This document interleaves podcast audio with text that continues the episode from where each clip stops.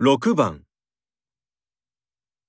お店の人と男の人が電話で話しています。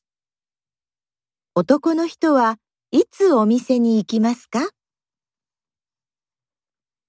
お電話ありがとうございます。日本料理さくらです。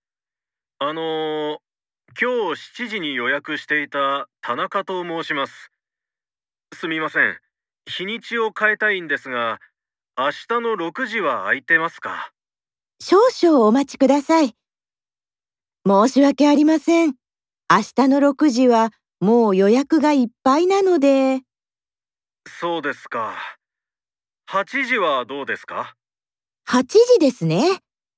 6名様分のお席ならご用意できますが、うーん、8人なんです。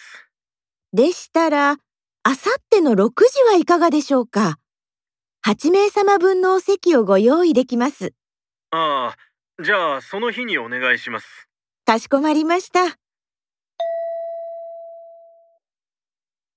男の人はいつお店に行きますか？